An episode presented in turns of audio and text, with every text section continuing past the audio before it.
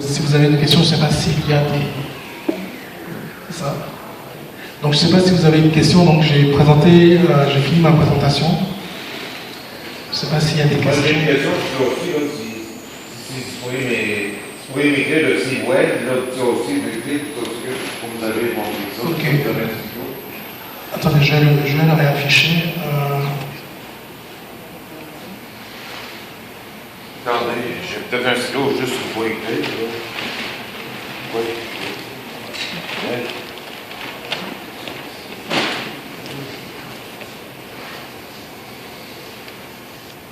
Il faut lui poser une question. Là.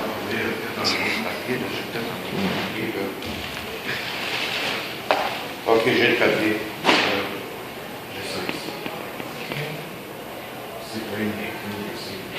En fait, il euh, demande la signature de d'Arnaud.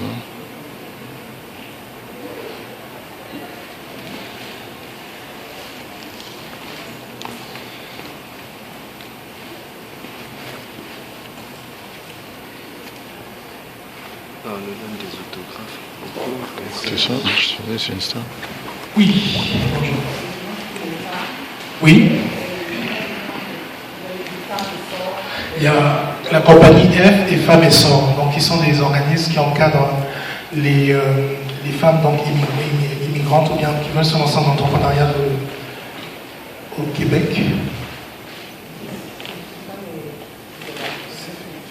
Ben, en fait, il y a euh, plusieurs organismes qui reçoivent des mandats du ministère de l'économie et généralement c'est surtout des, organismes qui accompagnent les, entrepreneurs. Donc je pense que on a discuté sur stand. En fait, ce qui se passe, c'est que si vous avez des questions pour vous lancer ou bien si vous ne maîtrisez pas le parcours euh, euh, de, pas d'immigration mais de- d'entrepreneuriat pour vous lancer, ces organismes non seulement vous donner euh, du coaching, donc euh, des conseils, et aussi vous référer vers des sources de financement qui sont par exemple le Fonds Afro-Entrepreneur ou alors le, Fonds Mosaïque, Filaction, qui sont des ressources en fait qui vous permettront en fait d'obtenir du financement pour un projet d'affaires. Donc à partir de là, si par exemple vous n'êtes pas prêt euh, à aller chercher ces financements-là, ils vous référeront vers par exemple d'autres organismes comme le SAGE ou euh, qui vous lance- vous donneront une formation pour apprendre à faire un plan d'affaires. Donc c'est un réseau de référencement en fait. Et par exemple là, vous aurez un accueil adapté en fait pour les femmes. Donc la compagnie F et Femmes et Sort. Ok. D'autres questions Je suis loin d'être entrepreneur, mais j'ai beaucoup d'admiration pour ceux qui ont le courage de se lancer en affaires. Mais je rencontre souvent des gens qui ont eu un parcours similaire au vôtre, sauf qu'il y avait une carrière, c'est maître ingénieur en aéronautique. Et je me demande quel processus émotionnel avez-vous vécu pour passer du moment où on se dit, bon, je ne serai pas ingénieur en aéronautique au Canada, il me faut accepter la nouvelle situation. En fait, le processus, c'est, sur le plan émotionnel, c'est surtout, d'abord, on passe par la révolte, parce qu'on voit qu'il y a des barrières euh, pour réaliser son rêve, parce que je suis venu avec, euh, on va dire, moi, j'étais à Paris, en fait, donc il y avait la mission de- du Québec en France qui présentait donc les avantages d'immigrer au Québec, donc je m'étais fait toute une idée sur le fait de pouvoir continuer ma carrière, parce que je travaillais déjà dans le groupe Safran, donc dans l'aéronautique, je me suis dit, en plus, manque de peau, j'avais reçu un appel de Bombardier depuis Paris, donc je dit, ça va se faire assez facilement. Et en arrivant ici, en voyant toutes les barrières que j'ai rencontrées euh, pour intégrer le domaine de l'aéronautique, ça a été d'abord de la révolte. Et par la suite, la nécessité de s'adapter, notamment pour, euh, pour des questions financières, justement, parce qu'il faut pouvoir euh, vivre au quotidien une fois qu'on est sur le, le territoire. Et puis, c'est pas une forme de résignation, mais c'est, on va dire, une acceptation. Parce que euh, il y a eu aussi un concours de circonstances, parce que même si j'ai accepté pendant un certain temps qu'il fallait que je fasse un transfert de compétences vers un autre domaine que j'avais réalisé euh, dans le domaine de l'automobile, parce que j'étais passé de l'aéronautique à l'automobile, j'ai travaillé, mais comme j'ai dit, euh, ce qui s'est fait, c'est que humainement, je ne me suis pas adapté en fait au, au milieu de travail québécois. J'avais quelque chose qui bloquait. Et donc finalement, je me suis dit, ben, je préfère me mettre à mon compte et de représenter une compagnie. Et comme j'avais la possibilité d'être consultant et qu'il y avait euh, le même système d'agence d'intérim, pouvoir être consultant indépendant et d'être envoyé dans des entreprises pour y travailler. Donc euh, ça permettait d'être à la fois indépendant mais d'être intégré dans un milieu de travail québécois. Donc c'était ça ma stratégie. suis passé par la révolte et l'acceptation. Est-ce qu'il y aurait d'autres questions?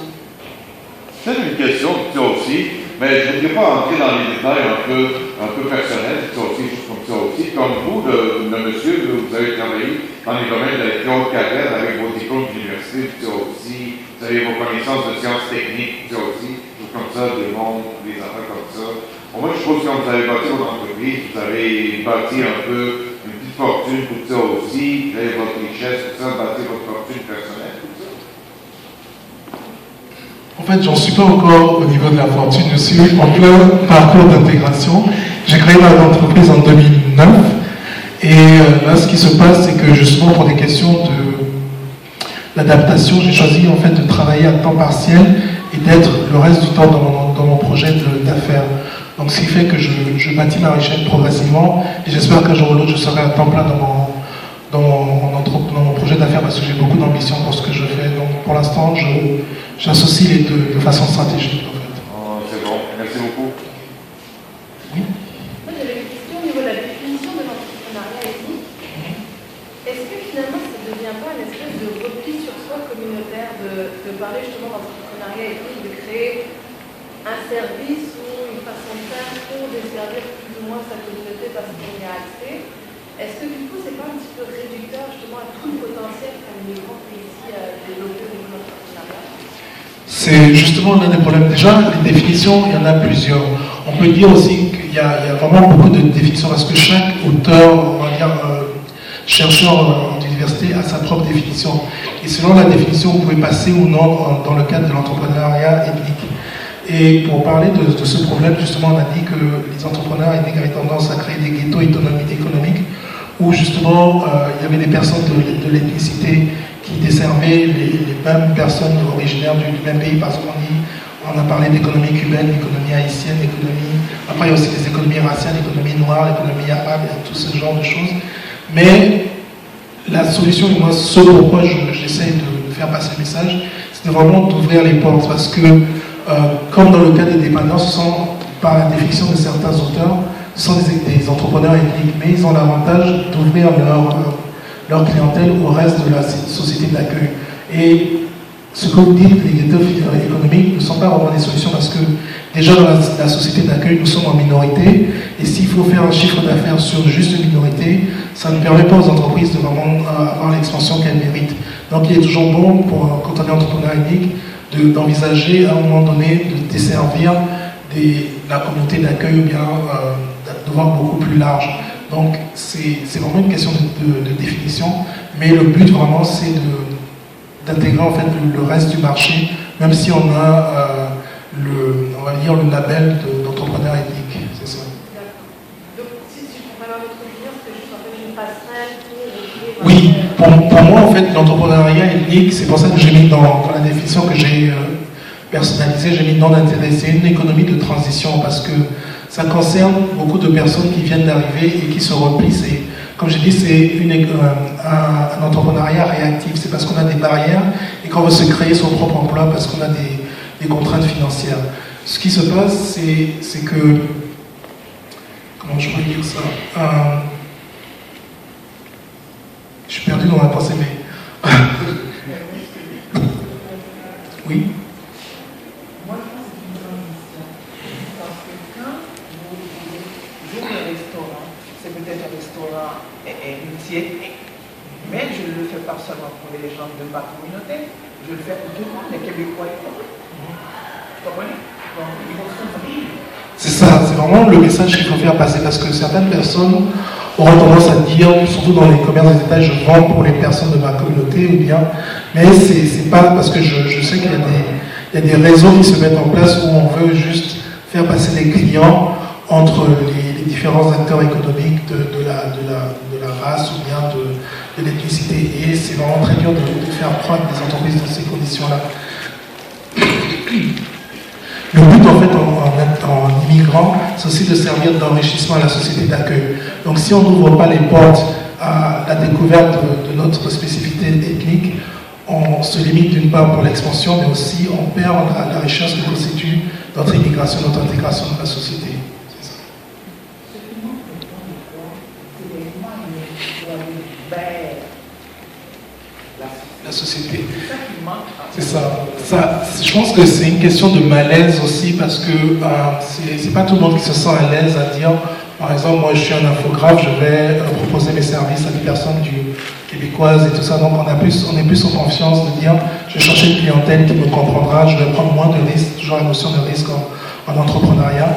Mais si on est sûr de, de la qualité de son service et se dire, je suis compétitif, parce que c'est une question de compétition aussi entre euh, les personnes immigrantes ou immigrées et le reste de la communauté, se dire si je suis, j'atteins un certain niveau d'habilité qui me permet d'être en compétition avec les, personnes locales, pourquoi pas présenter mes services et aller euh, présenter mon avantage concurrentiel aux autres.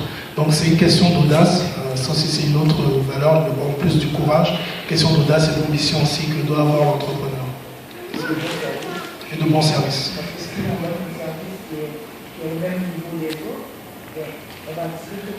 C'est une question de compétition justement. Je dirais aussi des, bonnes stratégies de communication pour se rendre visible euh, dans plusieurs, euh, Réseau. plusieurs réseaux. C'est ça, le- la communication et le, le marketing sont très importants, mais surtout, il y a beaucoup d'entrepreneurs qui se limitent à leur identité et qui la défendent. Et il y a- je prenais le cas d'une étude que j'ai lue euh, récemment, où par exemple, dans le cas de Berlin, il y avait des entrepreneurs turcs qui, euh, parce qu'il y a une communauté turque assez importante en, en Allemagne, et il y avait une évolution dans la communauté turque. D'une part, euh, certains entrepreneurs ethniques ne se reconnaissaient plus vraiment. D'abord, d'une part, au niveau des produits, des entreprises allemandes intégraient des produits turcs, donc qui étaient complètement maintenant, qu'on pouvait retrouver dans des grandes, euh, grandes surfaces allemandes. Ici, ça arrive aussi avec, par exemple, le plantain ou bien les, les, les jus d'hibiscus, ça commence à prendre un peu l'ampleur. Et, et aussi, l'autre, exemple, que dans le cas de, l'analyse qui était faite sur les, les populations turques, c'est que, d'une part, les produits turcs étaient euh, mis dans les magasins allemands et aussi les, personnes turques n'avaient plus tellement l'intérêt de ne consommer que du turc. Donc, ils, avaient vraiment changé leur. Donc, c'est vraiment quelque chose en, transition. Et donc, le, caractère euh, identitaire n'est plus vraiment le, seul critère de choix dans l'économie, euh, dans l'entrepreneuriat ethnique.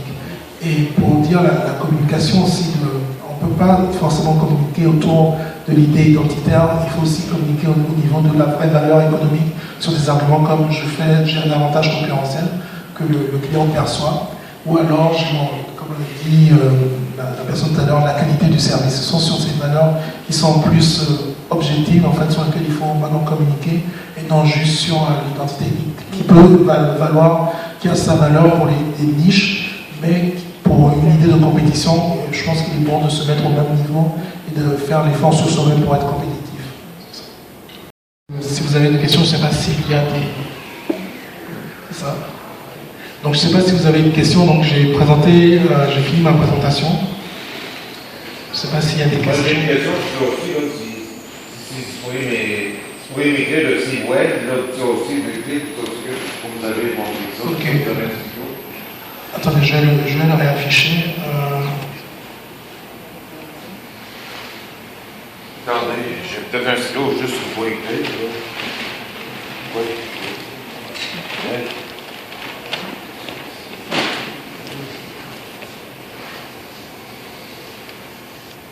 Il faut lui poser une question. Attendez, là, peut-être un rouge papier, là, j'ai peut-être un rouge papier, là. Ok, j'ai le papier. Euh, J'ai ça ici. C'est pas une écrit ici. Il fait il euh, demande la signature de d'Arnaud.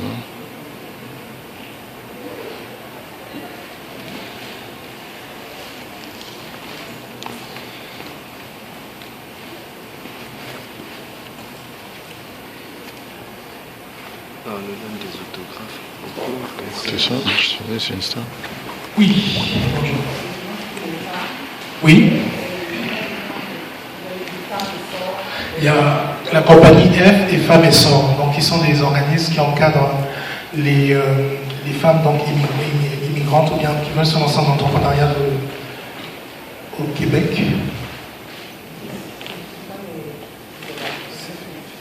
Ben, en fait, il y a euh, plusieurs organismes qui reçoivent des mandats du ministère de l'économie et généralement, c'est surtout des, des organismes qui accompagnent les entrepreneurs. Donc, je pense que l'on a discuté sur ensemble. En fait, ce qui se passe, c'est que si vous avez des questions pour vous lancer, ou bien si vous ne maîtrisez pas le parcours, euh, de, pas d'immigration, mais d'entrepreneuriat de, vous lancer, ces organismes non seulement vous donner du coaching, donc des conseils, et aussi vous référer vers des sources de financement qui sont, par exemple, le Fonds Afro-Entrepreneur, ou alors le, Fonds Mosaïque, Filaction, qui sont des ressources en fait qui vous permettront en fait d'obtenir du financement pour votre projet d'affaires.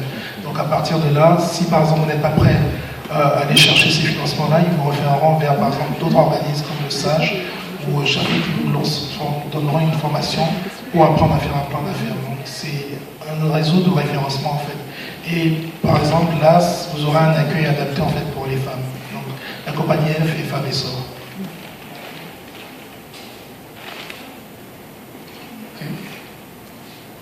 D'autres Je suis loin d'être entrepreneur, j'ai beaucoup d'admiration pour ceux qui ont le courage de se lancer en affaires, mais je rencontre souvent des gens qui ont eu un parcours similaire au vôtre, sauf qu'il y avait une carrière, c'est maître ingénieur en aéronautique, et je me demande quel processus émotionnel avez-vous vécu pour passer du moment où on se dit, bon, je ne serai pas ingénieur en aéronautique au Canada, il me faut accepter la nouvelle situation? En fait, le processus, c'est, sur le plan émotionnel, c'est surtout, d'abord, on passe par la révolte, parce qu'on voit qu'il y a des barrières euh, pour réaliser son rêve, parce que je suis venu avec, euh, on va dire, moi j'étais à Paris, en fait, donc il y avait la mission du Québec en France qui présentait donc les avantages d'immigrer au Québec, donc je m'étais fait toute une idée sur le fait de pouvoir continuer ma carrière, parce que je travaillais déjà dans le groupe Safran, donc dans l'aéronautique, je me suis dit, en plus, manque de peau, j'avais reçu un appel de bombardier depuis Paris, donc je me dit, va se faire assez facilement. Et en arrivant ici, en voyant toutes les barrières que j'ai rencontrées euh, pour intégrer le domaine de l'aéronautique, ça a été d'abord de la révolte, et par la suite, la nécessité de s'adapter, notamment pour, euh, pour des questions financières, justement, parce qu'il faut pouvoir vivre au quotidien une fois qu'on est sur le, euh, le territoire. Et puis, c'est pas une forme de résignation, mais c'est, on va dire, une acceptation parce qu'il euh, y a eu aussi un concours de circonstances, parce que même si j'ai accepté pendant un certain temps qu'il fallait que je fasse un transfert de compétences vers un autre domaine que j'avais réalisé euh, dans le domaine de l'automobile, parce que j'étais passé de l'aéronautique à l'automobile, j'ai travaillé, mais comme j'ai dit, euh, ce qui s'est fait, c'est que humainement, je ne me suis pas adapté en fait au, au milieu de travail québécois. J'avais quelque chose qui bloquait. Et donc finalement, je me suis dit, ben, je préfère me mettre à mon compte et de représenter une compagnie. Et comme j'avais la possibilité d'être consultant et qu'il y avait euh, le même système d'agence d'intérim, pouvoir être consultant indépendant et d'être envoyé dans des entreprises pour y travailler. Donc euh, ça permettait d'être à la fois indépendant, mais d'être intégré dans un milieu de travail québécois. Donc c'était ça ma stratégie. Donc je suis passé par la révolte et l'acceptation. Est-ce qu'il y aurait d'autres questions? C'est une question aussi. Mais je ne voudrais pas entrer dans les détails un peu, un peu personnels, ça aussi, juste comme ça aussi. Comme vous, le, monsieur, vous avez travaillé dans les domaines de la carrière avec vos diplômes d'université, ça aussi. Vous avez vos connaissances de sciences techniques, ça aussi. Tout comme ça, des mondes, des affaires comme ça. Bon, moi, je trouve que quand vous avez bâti votre entreprise, vous avez bâti un peu une petite fortune pour ça aussi, créé votre richesse, tout ça, bâti votre fortune personnelle. En fait, j'en suis pas encore au niveau de la fortune. Je suis en plein parcours d'intégration. J'ai créé ma entreprise en 2009. Et euh, là, ce qui se passe, c'est que justement pour des questions d'adaptation, j'ai choisi en fait de travailler à temps partiel et d'être le reste du temps dans mon, projet d'affaires. Donc, ce qui fait que je, bâtis ma richesse progressivement et j'espère qu'un jour ou l'autre, je serai à temps plein dans mon, dans mon, projet d'affaires parce que j'ai beaucoup d'ambition pour ce que je fais. Donc, pour l'instant, je, J'associe les deux de façon stratégique, en fait. Oh, c'est bon, merci beaucoup. Oui Moi, j'avais une question au niveau de la définition de l'entrepreneuriat ethnique. Est-ce que finalement, ça ne devient pas une espèce de repli sur soi communautaire de, de parler justement d'entrepreneuriat ethnique, de créer un service ou une façon de faire pour desservir plus ou moins sa communauté parce qu'on y a accès? Est-ce que du coup, c'est pas un petit peu réducteur justement à tout le potentiel qu'un immigrant peut ici développer au niveau c'est justement l'un des problèmes. Déjà, les définitions, il y en a plusieurs. On peut dire aussi qu'il y, a vraiment beaucoup de définitions parce que chaque auteur, on va dire, euh, chercheur en diversité a sa propre définition. Et selon la définition, vous pouvez passer ou non dans le cadre de l'entrepreneuriat ethnique.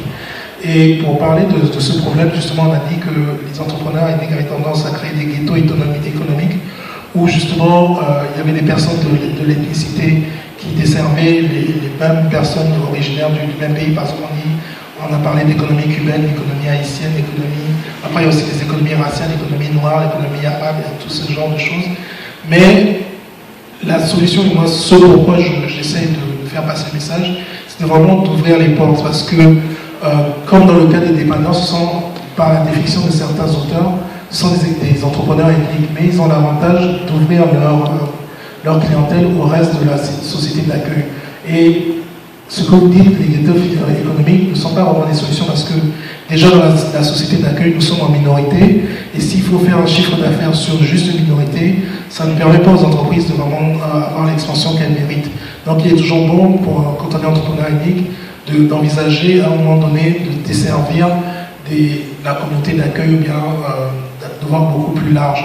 Donc c'est vraiment une question de, de, de, définition, mais le but vraiment c'est d'intégrer en fait le, le, reste du marché, même si on a euh, le, on va dire le label d'entrepreneur de, ethnique, c'est ça. Donc si tu comprends notre opinion, c'est juste en fait une passerelle pour... Oui, pour, pour, moi en fait l'entrepreneuriat ethnique, c'est pour ça que j'ai mis dans, dans, la définition que j'ai euh, personnalisée, j'ai mis non intérêt, c'est une économie de transition parce que ça concerne beaucoup de personnes qui viennent d'arriver et qui se replient. Et comme j'ai dit, c'est un, un, entrepreneuriat réactif. C'est parce qu'on a des barrières et qu'on veut se créer son propre emploi parce qu'on a des, des, contraintes financières. Ce qui se passe, c'est que... Comment je peux dire ça euh,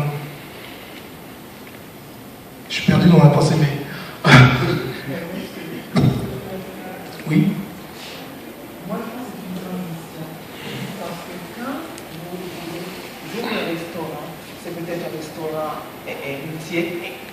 mais je ne le fais pas seulement pour les gens de ma communauté, je le fais pour tout le monde, les Québécois et c'est ça, c'est vraiment le message qu'il faut faire passer parce que certaines personnes auront tendance à dire, surtout dans les commerces des États, je vends pour les personnes de ma communauté ou bien, mais c'est pas parce que je, sais qu'il y, a des réseaux qui se mettent en place où on veut juste faire passer les clients entre les, différents acteurs économiques de, de, la, de, la, ou bien de, de. Et c'est vraiment très dur de, faire croître des entreprises dans ces conditions-là. Le but, en fait, en, en, en immigrant, c'est aussi de servir d'enrichissement à la société d'accueil. Donc, si on n'ouvre pas les portes à la découverte de, notre spécificité ethnique, on se limite d'une part pour l'expansion, mais aussi on perd la, la richesse que constitue notre immigration, notre intégration dans la société.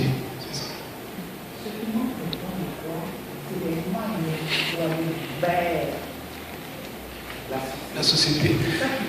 C'est ça. ça. Je pense que c'est une question de malaise aussi parce que euh, c'est pas tout le monde qui se sent à l'aise à dire, par exemple, moi je suis un infographe, je vais euh, proposer mes services à des personnes du québécoises et tout ça. Donc on, a plus, on est plus en confiance de dire, je vais chercher une clientèle qui me comprendra, je vais prendre moins de risques, toujours la notion de risque en, en entrepreneuriat.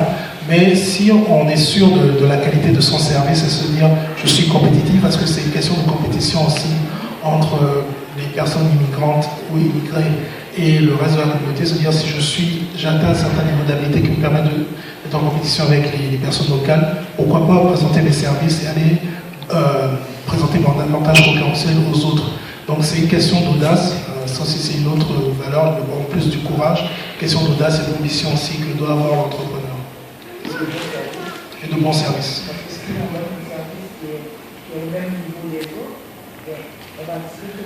C'est une question de compétition, justement. Ça. Je dirais aussi des bonnes stratégies de communication pour se rendre visible dans plusieurs euh, réseaux. Plusieurs réseaux. C'est ça, le, la communication et le, le, marketing sont très importants, mais surtout, il y a beaucoup d'entrepreneurs qui se limitent à leur identité et qui la défendent. Et il y a, je prenais le cas d'une étude que j'ai lue euh, récemment, où, par exemple, dans le cas de Berlin, il y avait des entrepreneurs turcs qui, euh, parce qu'il y a une communauté turque assez importante en, en Allemagne, mm-hmm. et il y avait une évolution dans la communauté turque. D'une part, euh, certains entrepreneurs ethniques ne se reconnaissaient plus vraiment. D'abord, d'une part, au niveau des produits, des entreprises allemandes intégrées des produits turcs, donc qui étaient complètement maintenant, qu'on pouvait retrouver dans des grandes, euh, grandes surfaces allemandes. Ici, ça arrive aussi avec, par exemple, le plantain ou bien les, les, les jus d'hibiscus, ça commence à prendre un peu de, de l'ampleur. Et, et aussi, l'autre pendant que dans le cadre de, l'analyse qui était faite sur les, populations turques, c'est que, donc, d'une part, les produits turcs étaient euh, mis dans les magasins allemands et aussi les, personnes turques n'avaient plus tellement l'intérêt de ne consommer que du turc. Donc ils, avaient vraiment changé leur. Donc c'est vraiment quelque chose en, transition.